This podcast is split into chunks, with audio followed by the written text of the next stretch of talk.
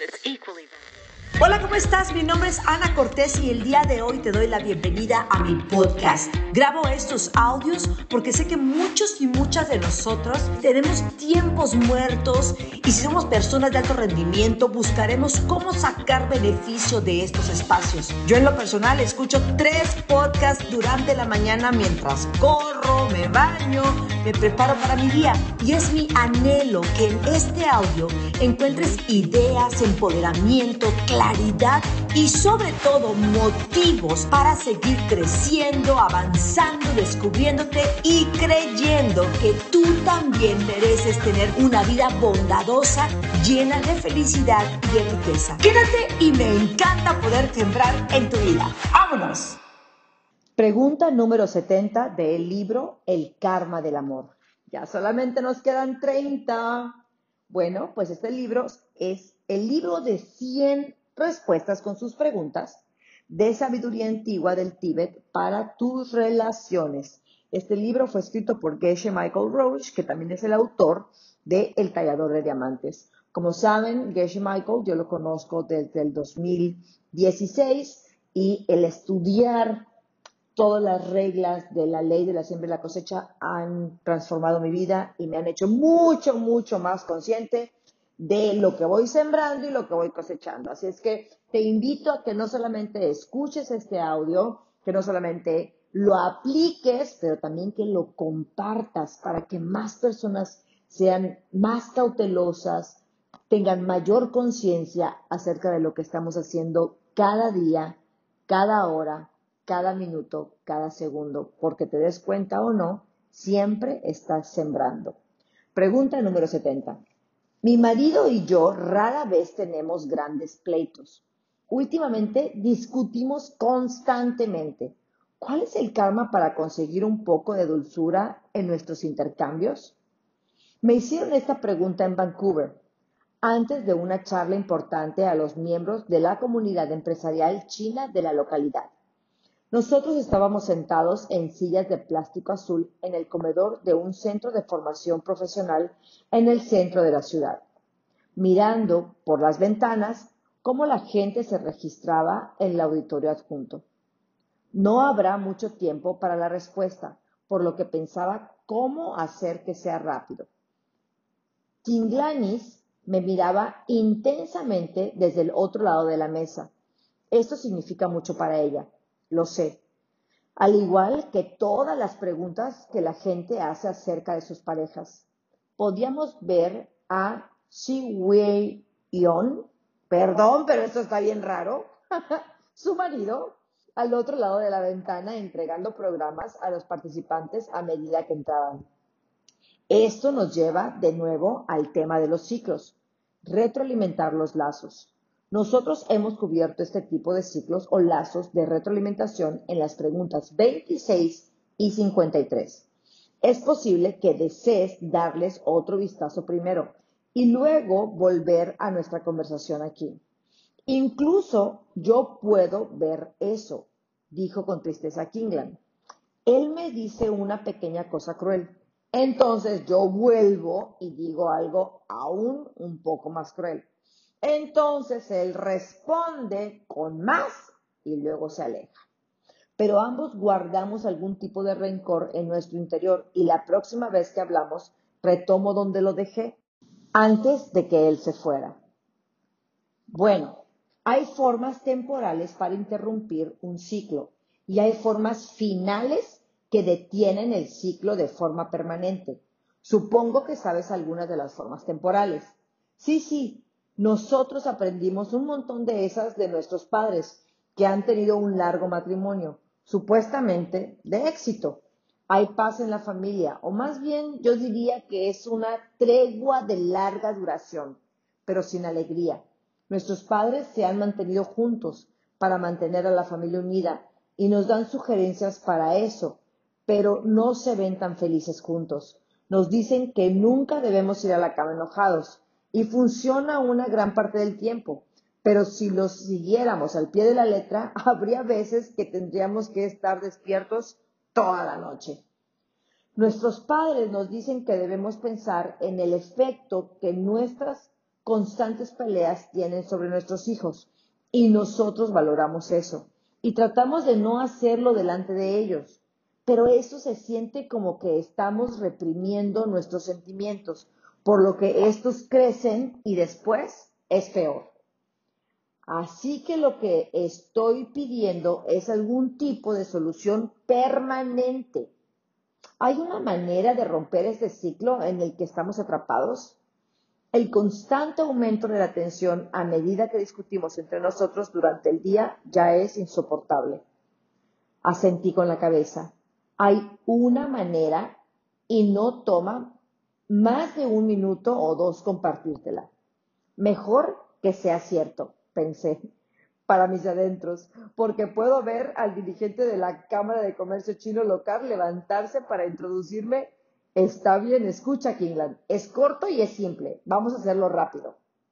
La única cosa que realmente puede romper un ciclo de disputa es entender exactamente lo que está pasando. Las antiguas escrituras llaman a esto la perfección de la sabiduría de algún lugar de entre las entrañas de mi mente me viene la palabra china para ello. Bo, bo, re, luo, mi, duo. Lo solté de mi boca. Ya he oído hablar de eso, pero ¿qué quiere decir? preguntó. Muy simple. Tú tienes que saber exactamente lo que pone en marcha este ciclo de discusiones. Esto no es psicológico, es kármico y no son la misma cosa. Te levantas por la mañana y estás tratando de hacer la cama. Y Shiwei dice algo acerca de lo mal que estuvo la cena de anoche. En lugar de enojarte, tienes que pensar acerca de por qué dijo eso. No es algo que decidió expresar, es algo que tenía que expresar. Se vio obligado a decirlo. ¿Por qué? Le pregunté. Bueno, si lo que dijiste anoche en UBC es correcto, él se queja de la cena de anoche en esta mañana porque yo me estaba quejando tal vez con alguien en el trabajo acerca de nuestro jefe la semana anterior. De acuerdo. Él viene de ti. Su disputa viene de ti. Por lo tanto, ¿qué es lo más estúpido que puedes hacer cuando se queja de la cena? Kingland miró hacia abajo tímidamente y dijo, bueno, la cosa más estúpida sería volver a discutir con él cuando él me riñe. ¿Por qué? Porque siembro más semillas para verlo pelearme. Correcto. Y luego él te riñe más pelean de vuelta y tú plantas más semillas para verlo discutir de nuevo la próxima semana. Y el ciclo sigue. ¿Qué estás diciendo? El solo hecho de saber cómo funciona el ciclo es la única manera de romper con él. Exactamente. Esa es la perfección de la sabiduría. Esa es la cosa más inteligente que puedes hacer. Tú te niegas a discutirle de regreso. Esto no es porque él no te, no te dijera algo desagradable a ti. Pero pues sí lo hizo. Pero si respondes igual, siembra las semillas para verlo continuamente decirte malas cosas. Mira, le dije levantándome y estirando mi corbata. La introducción allá afuera está hecha. Y el público está mirando alrededor, preguntándose en dónde estoy no vas a ser capaz de hacerlo de inmediato. La primera vez que tú pienses aplicar esta perfección de la sabiduría, este conocimiento de lo que mantiene el ciclo sucediendo, será media hora después de haber discutido nuevamente con. Te tomará ese tiempo recordar que tú acabas de sembrar muchas semillas malas de nuevo para oírlo discutirte a ti la próxima semana. La semana que viene, cuando te riña, todavía le dirás algo de vuelta, pero tal vez solo pasarán 15 minutos para que te des cuenta que acabas de crear más peleas con Shiwe en el futuro. La diferencia de tiempo se acortará con la práctica. Tu conciencia de lo que estás diciendo se vuelve mejor y mejor. Hasta que un día te detendrás completamente antes de pelearte, solo porque tú no quieres verlo empezar una riña la próxima semana. Así es como el ciclo se rompe. Sonreí y corrí hacia la puerta. Bueno, creo que esta, esta pregunta va muy enfocada a la, lógicamente, a romper ciclos y número dos, a la autoobservación. Como siempre se los he dicho a muchas de ustedes, tienes que mantenerte en autoobservación. Y, y se los he dicho, muchas veces te vas a dar cuenta hasta después que lo volviste a hacer, pero te vas a arrepentir, después te vas a dar cuenta tal vez cuando lo acabas de hacer, luego cuando estás en medio haciéndolo, luego cuando estás a punto de empezar y luego nada más te vas a dar cuenta, hmm, aquí yo hubiese respondido de esta manera, pero prefiero cerrar la boca. Y te voy a ser honesta, mi hermosa reina y mi amado rey, sí funciona. te lo puedo asegurar.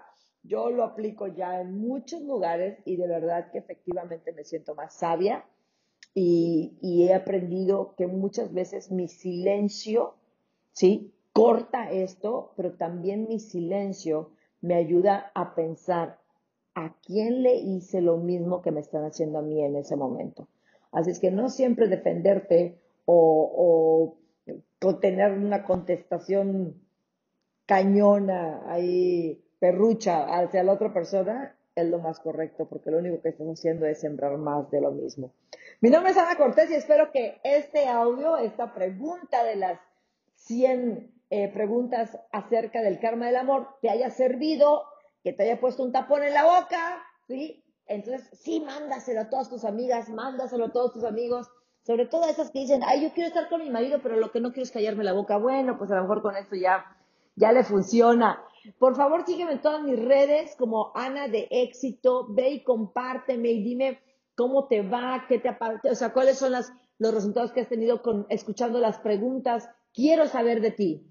Les mando un fuerte abrazo, muchas bendiciones y organicémonos, organicémonos para escuchar estas preguntas y crear un mundo más bonito, más bondadoso. Gracias. Bueno, mil, mil gracias por haber escuchado este podcast. Espero haber agregado valor a tu vida, a tus negocios o a tu proyecto financiero. Si ha sido así, te pido que seas un o una líder y compartas este audio con tu equipo, con tu familia, tus amigas y le ayudes a co-crear un mundo más bondadoso y abundante. Mi nombre es Ana Cortés y puedes seguirme en todas mis redes como Ana de Éxito. Ana de Éxito. Y recuerda que tu mano siempre sea para bendecir, para levantar al caído, que tu mano tenga el toque de miras, que todo lo que toques prospere.